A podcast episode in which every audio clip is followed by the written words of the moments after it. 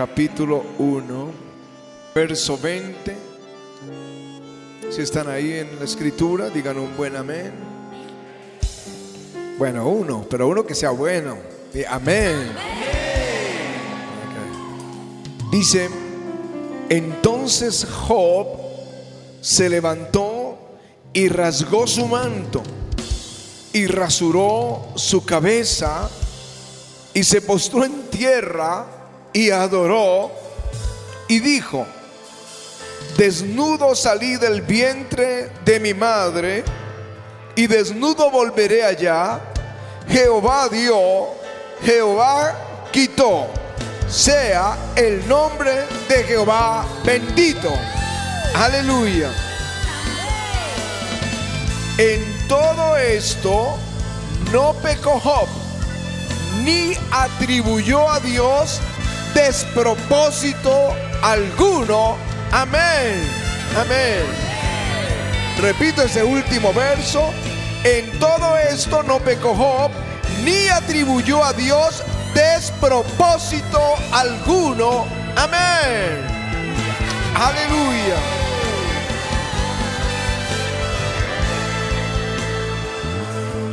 Uno de los textos conocidos por todos nosotros que dice, y sabemos que a los que aman a Dios, todas las cosas les ayudan a bien. ¿Cuántos saben eso? Voy a, voy a leérselo en la versión Nueva Biblia al día que dice, sabemos que si amamos a Dios, Él hace que todo lo que nos suceda sea para nuestro bien. Aleluya. Aleluya. Dilo conmigo. Sabemos que si amamos a Dios, Él hace que todo lo que nos suceda, suceda, será para nuestro bien.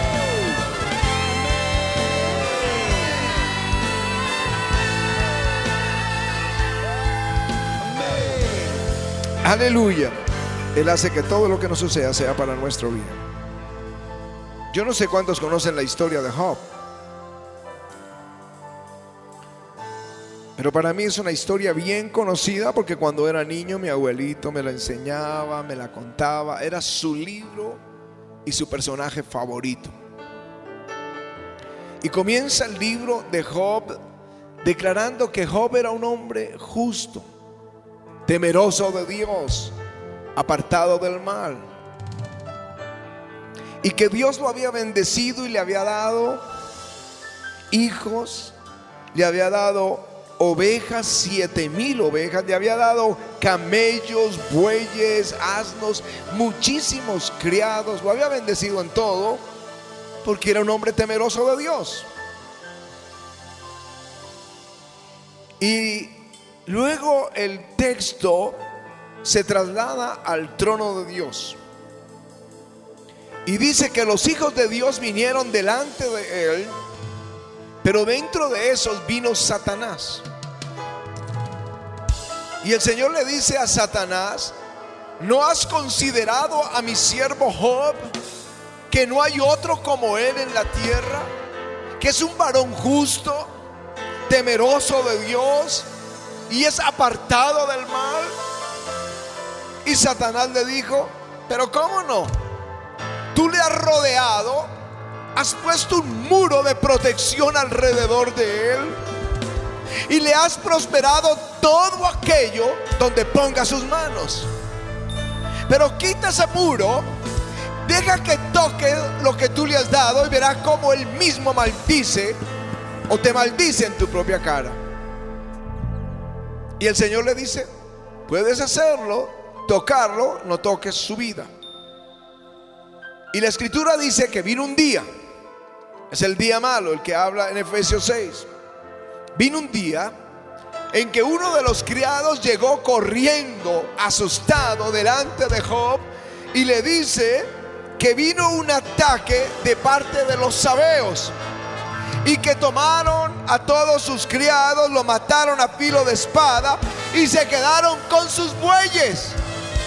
Tenía 500 yuntas de bueyes, mil bueyes se llevaron los abeos y mataron a los criados.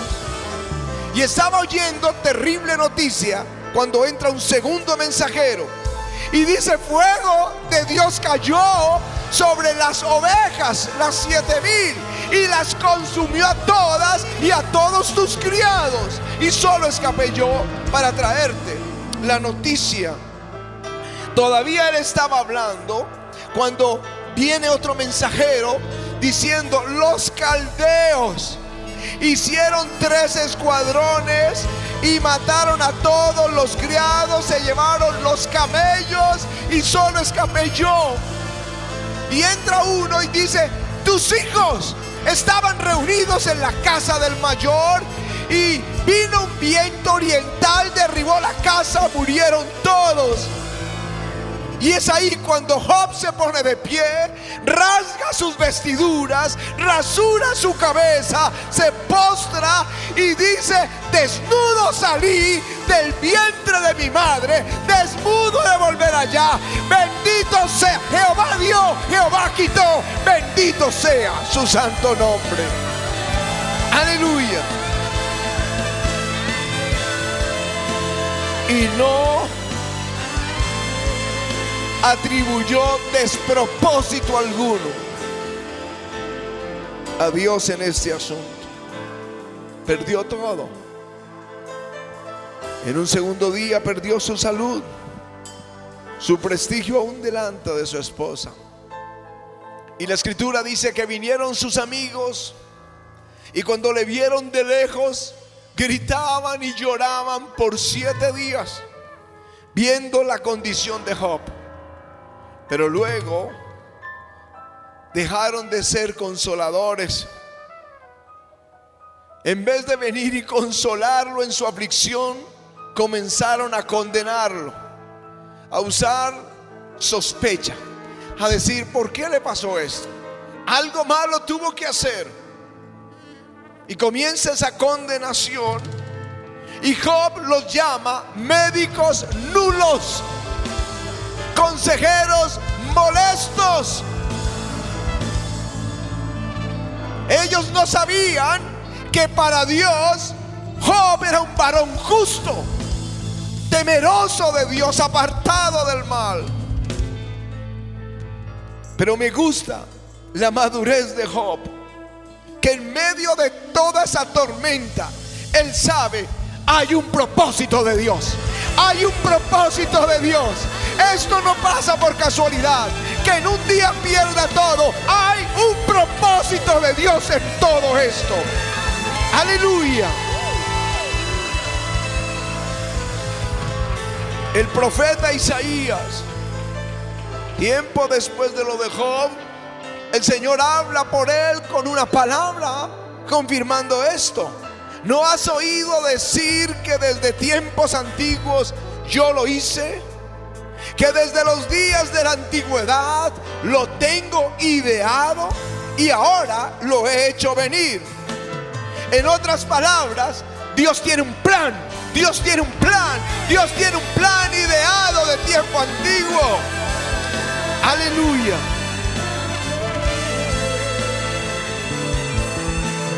En el precioso Salmo 139, David dice, mi embrión vieron tus ojos cuando era un embrión en el vientre de la mamá. En tu libro estaban escritas todas aquellas cosas que fueron luego formadas sin que faltara una de ellas. Eso me dice a mí que hay un diseño. Hay un diseño. No es casualidad como tú eres. Aunque cuando te veas en el espejo no te agrade lo que veas, quiero que sepas que Dios te diseñó. Dios te diseñó. No eres fruto del azar. No eres fruto de una aventura amorosa. No eres fruto de un pecado. Tú eres un diseño de Dios. Dios te hizo y te formó. Y todo eso estaba escrito en su libro y así lo hizo. Aleluya. Y luego dice Jehová de los ejércitos, juró diciendo, ciertamente se hará de la manera que lo he pensado. y, seré y será confirmado como lo he determinado. Él determinó algo y él lo va a hacer. Y Job lo entendía. Quizá hoy nosotros somos inmaduros y lloramos por la aflicción. Pero ahí hay uno que entendía que Dios tenía un propósito. Y eso es lo que quiero que entiendas hoy. Todo lo que nos sucede, hay un propósito. Hay un propósito. Job sabía que había un plan. Por eso en Romanos dice, sabemos que si amamos a Dios, Él hace que todo lo que nos suceda sea para nuestro bien. Todo, aunque llores viendo la miseria, todo Dios lo va a usar para tu bien. Aleluya. Aleluya.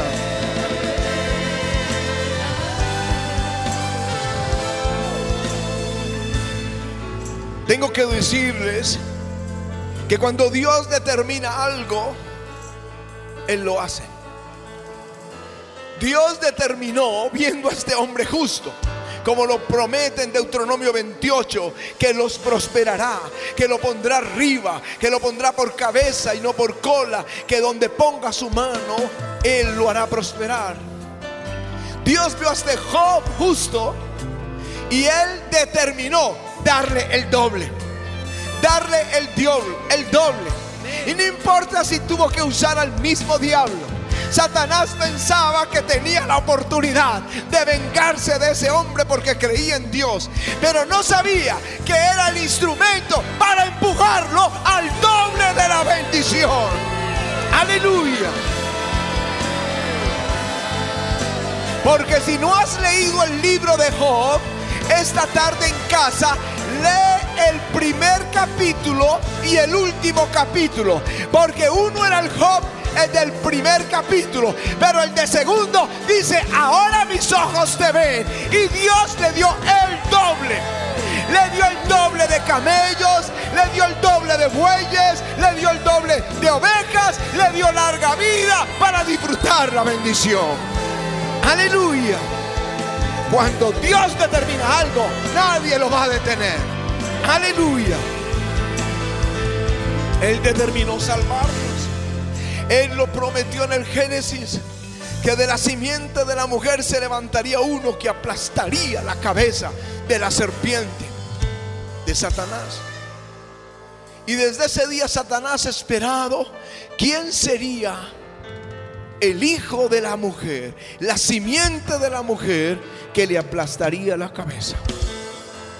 De generación en generación esperando. Cada vez que se levanta un profeta, cada vez que se levanta un ungido, a ver cómo lo hace tropezar como a David. Cómo lo puede asesinar como a Moisés. Mataba a los niños queriendo asesinarlo. En los días de Jesús, cuando, cuando vino el Hijo de Dios, mataron los niños de Belén. Y cuando Jesús aparece en escena, y es ungido por el Espíritu Santo, Él viene para tentarlo. Quiere truncar el plan de Dios, pero cuando Dios determina algo, Él lo va a hacer. Así que Jesús al final de su ministerio Satanás había inspirado, había eh, llenado de odio a los fariseos, a los doctores de la ley, a los escribas. Y vino y llenó el corazón de Judas para que lo traicionara. Y lo llevaron a la cruz. Y de las voces de todos era crucifícale y cuando le crucificaban, que Satanás pensaba que lo derrotaba.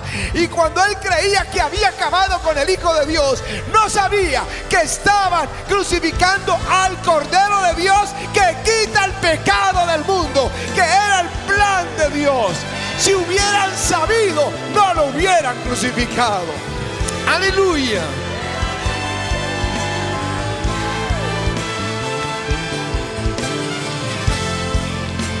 Y al tercer día Jesús resucitó y exhibió públicamente a los principados y a las potestades, triunfando sobre ellos en la cruz del Calvario.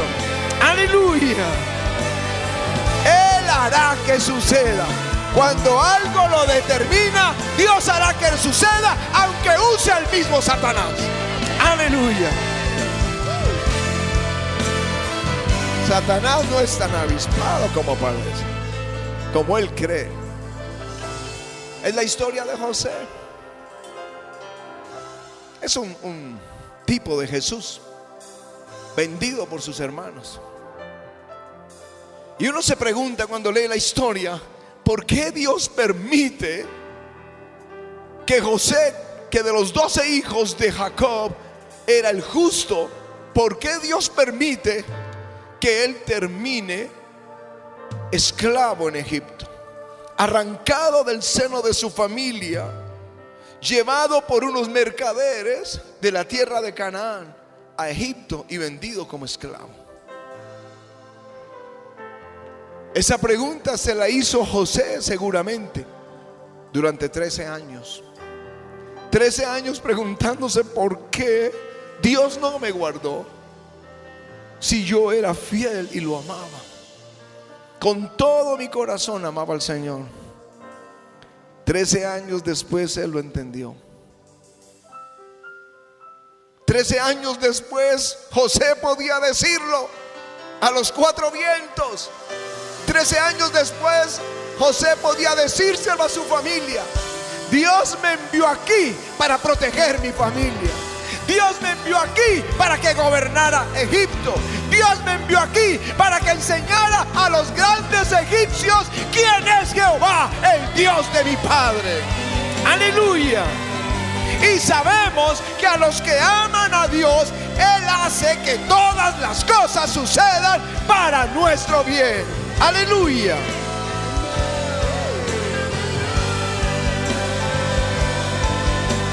Jamás, jamás José hubiera ido a Egipto por su propia iniciativa. Pero cuando Dios determina algo, Dios hace que suceda. Dios hace, usa los celos de los hermanos, pero Dios hace que suceda. Es la historia de Jacob en esos días. Vino hambre a la tierra. Y él quizá pensó, voy a hacerlo como mi padre, como Isaac, que no descendió a Egipto, sino que se quedó en la tierra de los filisteos y Dios lo prosperó ahí. Y ahí estaba Jacob esperando pero se estaba acabándole los recursos. Empezó a faltarle la comida, toda la riqueza que había ganado se estaba yendo. Y él no lo sabía, que Dios tenía un plan. Dios tenía un plan con Jacob. Cuando oye noticias de José, él se va a orar y la Biblia dice que Dios le dijo, yo soy Dios, el Dios de tu padre. No temas descender a Egipto porque allí yo haré de ti una gran nación. Hay un plan. Yo tengo un plan contigo, Jacob. El hambre de estos siete años es un empujón para llevarte a Egipto y hacerte la nación que hoy es Israel. Aleluya. A los que aman a Dios, Él hace que todas las cosas le ayuden a bien. A mí me gusta la historia de Jacob. Porque Dios se encargó que su hermano quisiera matarlo. Dios se aseguró que su hermano quisiera asesinarlo para que él saliera. Y ahí solo Dios comienza a hablarle. Se revela a él. Desde ese día es el Dios de Jacob. Antes era solo el Dios de Abraham y Dios de Isaac. Pero Dios no tiene nietos. El que tus papás sean creyentes no hace que tú seas salvo. El que tus papás sean creyentes no te hace hijo de Dios. Él no tiene nietos, él tiene hijos y son los hijos de Dios. Así que si Dios iba a hacer algo con Jacob, primero tenía que Jacob tener un encuentro con Dios allí en Betel. Aleluya. Lo segundo lo lleva a Arán, a la casa de su tío Labán. Y el tío era astuto. Y él se enamora, Jacob se enamora de Raquel y trabaja por Raquel siete años y su tío lo engaña y le entrega a Lea. Y uno dice, ¿por qué Dios lo permite? A los que aman a Dios, Él se encarga que todo lo que nos pasa sea para nuestro bien.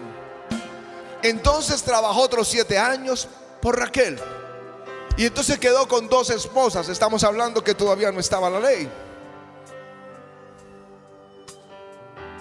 Y entonces le permite Dios a, la, a, Lea tener hijos. Un hijo, dos hijos. Y Raquel tenía celos que no tenía hijos. Tres hijos, cuatro hijos, cinco hijos. Entonces Raquel dijo, pues si no puedo tener hijos, llégate a mi criada y ten hijos con ella. Y tiene uno y tiene dos. Y la otra dijo, ya tengo cinco, pero ya no vienen más. Entonces también llégate a mi criada y empieza a tener hijos. ¿Por qué pasa esto? Porque a los que aman a Dios, Dios hace que todo se vuelva a su favor. Dios quería multiplicar a Jacob, levantar una nación. Si no hay hijos, no hay nación. Pero Dios empuja las circunstancias para cumplir lo que Él ya tiene y dejado, lo que Él ha determinado. Aleluya.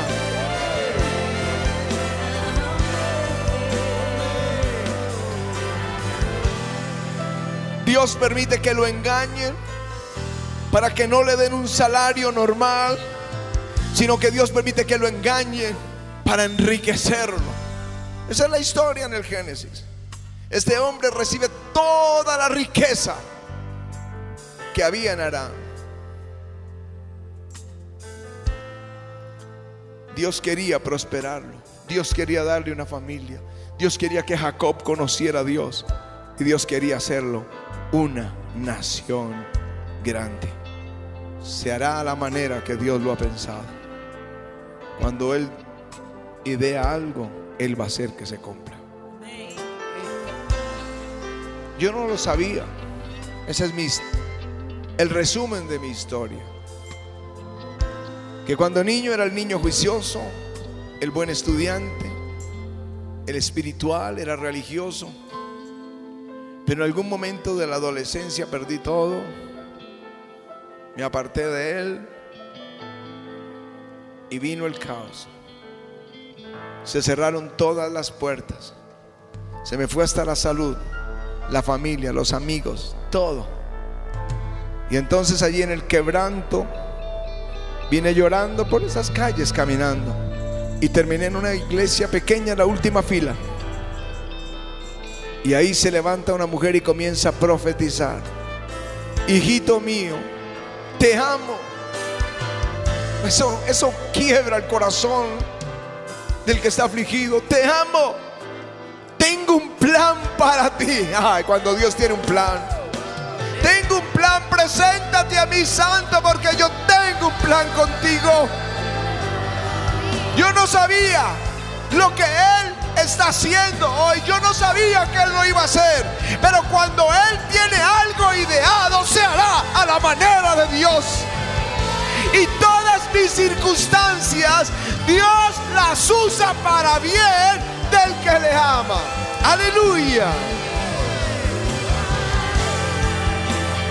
Cuando Dios quiere empujar, Dios va a hacerlo. Cuando estábamos en el norte, a la calle 76, en un momento yo quería seguir ampliando, teníamos 400 sillas, conseguimos otra porción para 200 más y oraba por otra para que cupieran 100 sillas más. Ese era mi plan.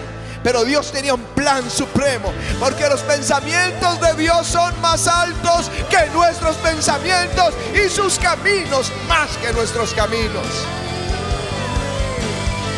Y como yo estaba en esa obstinación, Dios se encargó. Dios puso a los vecinos en contra de la iglesia.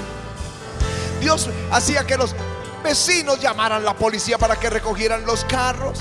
La vecina salía y cogía puños, le daba puños a los sugieres.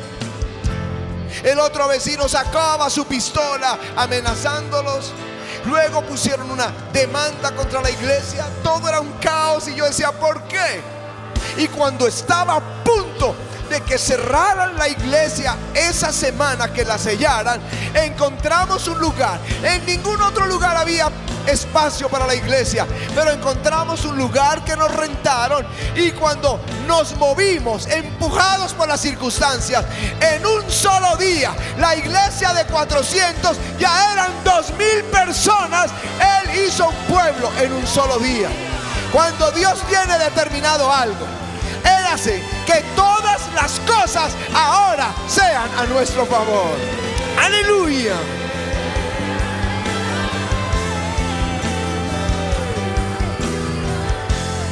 Todo lo que te sucede, todo. No preguntes, no preguntes nunca por qué.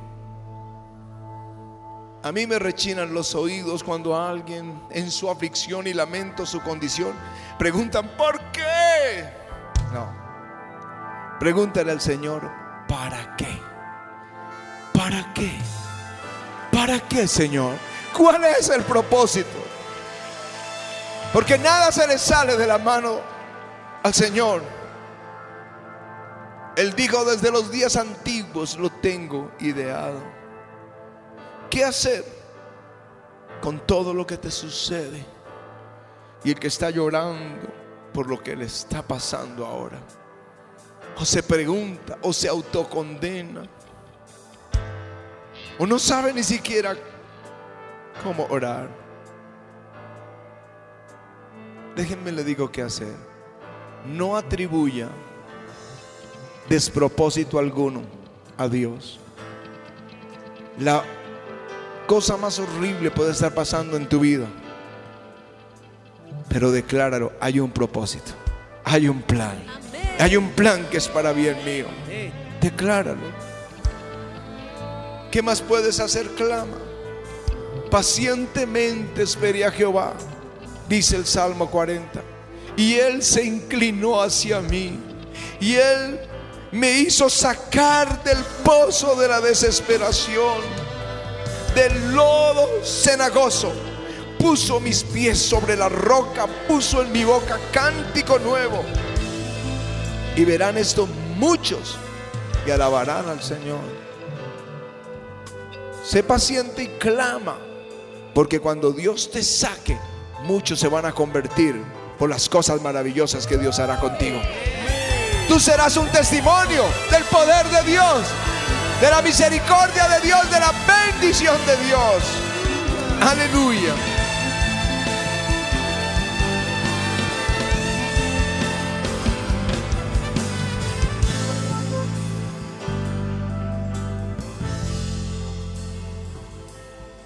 No atribuyas a Dios despropósito clama, espera en Él y espera por el doble. Espera por el, doble. Porque si Satanás fue el que te atacó, el Señor se lo permitió porque te va a bendecir al doble. Si no, Dios no permite que seas tocado. Hay un muro de protección alrededor tuyo. Aleluya. Así que dilo como Job, aunque Él me matare, en Él esperaré. Aleluya. Y lo último que vas a hacer, no solo saber, hay un propósito, voy a clamar, voy a esperar por el doble. Y ámalo a Él con todo el corazón. Porque sabemos, dice el texto, que si amamos a Dios, Él hace que todo lo que nos suceda sea para nuestro bien. Él hace todo lo que nos suceda sea para nuestro bien. Él lo hace.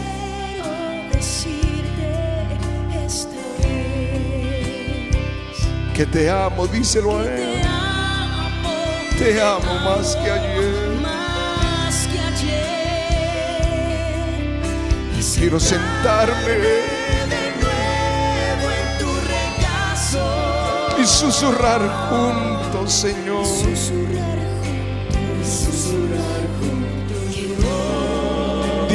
todo está bien. Levanta tus manos aún en tu dolor, dile todo está bien.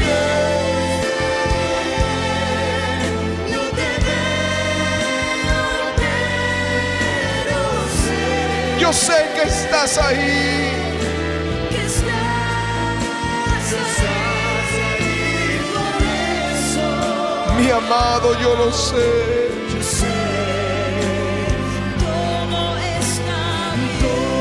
Avivamiento, dilo, todo está bien.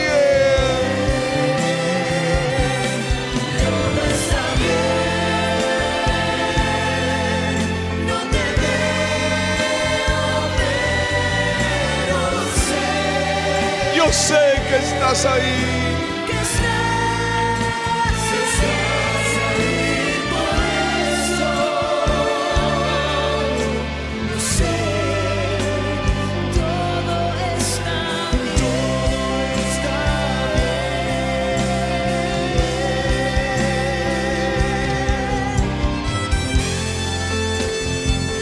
Díselo a Él, yo no te veo.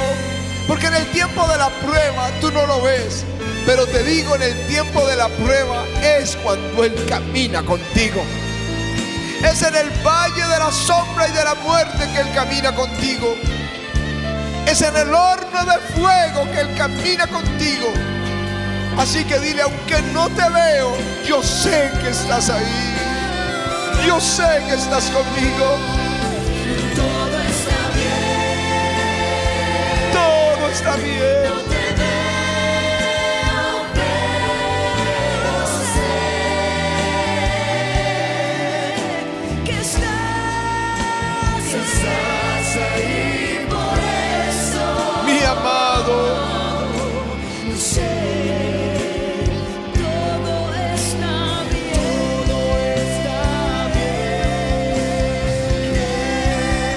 Vamos, sabemos que si amamos a Dios, Hace que todo lo que nos suceda sea para nuestro bien.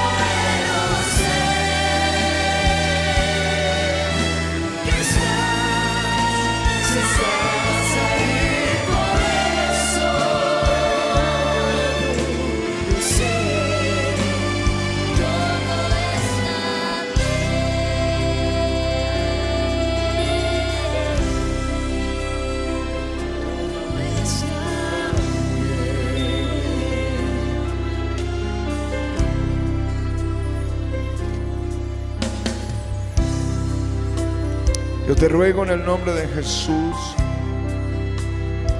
por el que está pasando por esa noche oscura.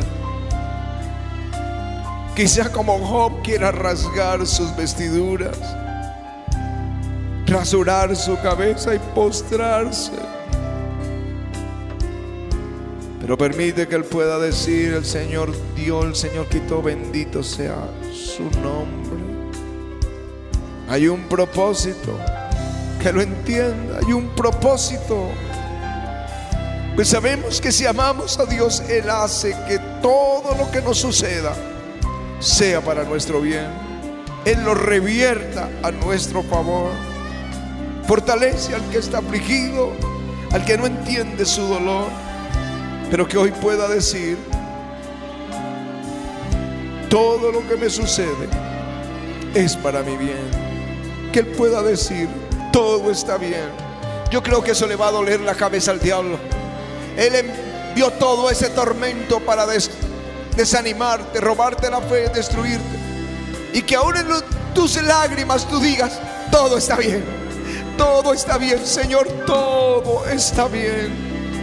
Dile, si tú le amas, levanta tus manos y díselo ahora. Quiero decirte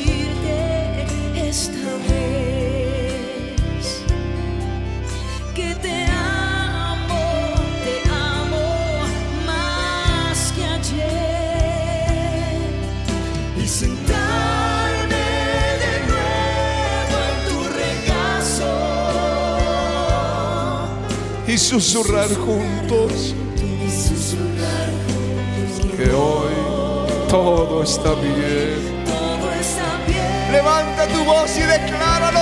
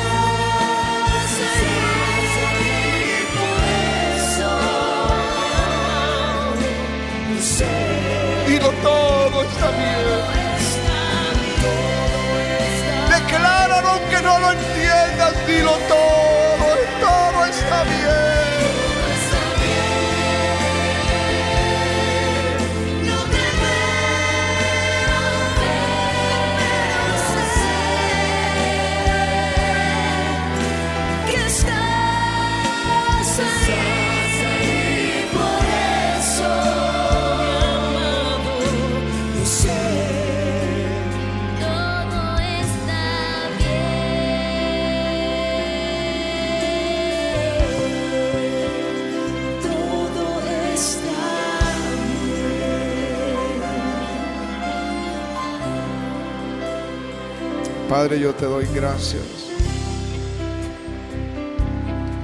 Porque tenemos esta esperanza, Señor. Que todas las cosas nos ayudan a bien. Tenemos la esperanza que tú harás que todo lo que nos suceda se vuelva para nuestro bien. Y yo siento en mi corazón que tienes que soltar esa carga delante de Él. Y aunque tú no lo entiendas, eso es fe. Job se demoró en entenderlo nueve meses. José, trece años. Pero se sostuvieron en fe, sabiendo que Él hará que todo lo que nos suceda sea para nuestro bien. Hoy es la palabra, todo lo que nos suceda, Dios lo va a usar para nuestro bien. Levanta tus manos y dile, Señor, suelto mi carga, mi angustia, mi dolor, lo pongo allí en la cruz. Lo pongo a tus pies. Los que están cansados y fatigados, el Señor dice que vengan a Él. Suelten esa carga a los pies de Él. Ahora, suéltenla. No la carguen más, confíen en Él. Solo ámenlo. Porque eso dice el texto. Sabemos que si amamos a Dios,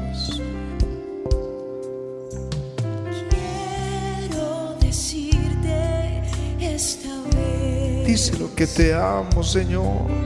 que te amo, te amo más que ayer. Dile quiero sentarme de nuevo en tu regazo Nuevo en tu regazo y susurrar juntos. y susurrar juntos, y susurrar juntos que Hoy todo está bien. todo está bien. Levanta tu voz, dile todo está bien. No te veo, pero sé Yo sé que estás ahí.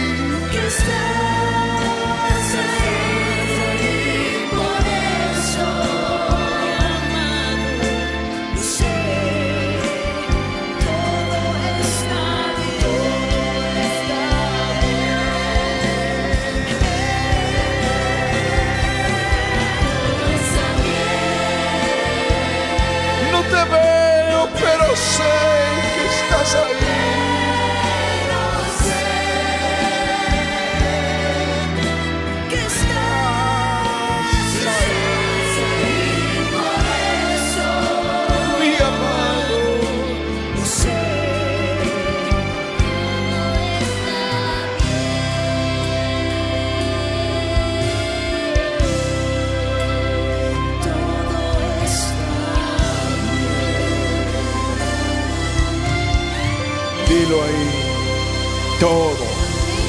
Está bien. Aleluya. Aleluya. Hoy que llore el diablo, porque te levantas de, de la aflicción y dices, todo está bien, todo está bien, todo está bien, porque amamos al Señor, Él hará que todo lo que nos suceda sea para nuestro bien. Amén. Y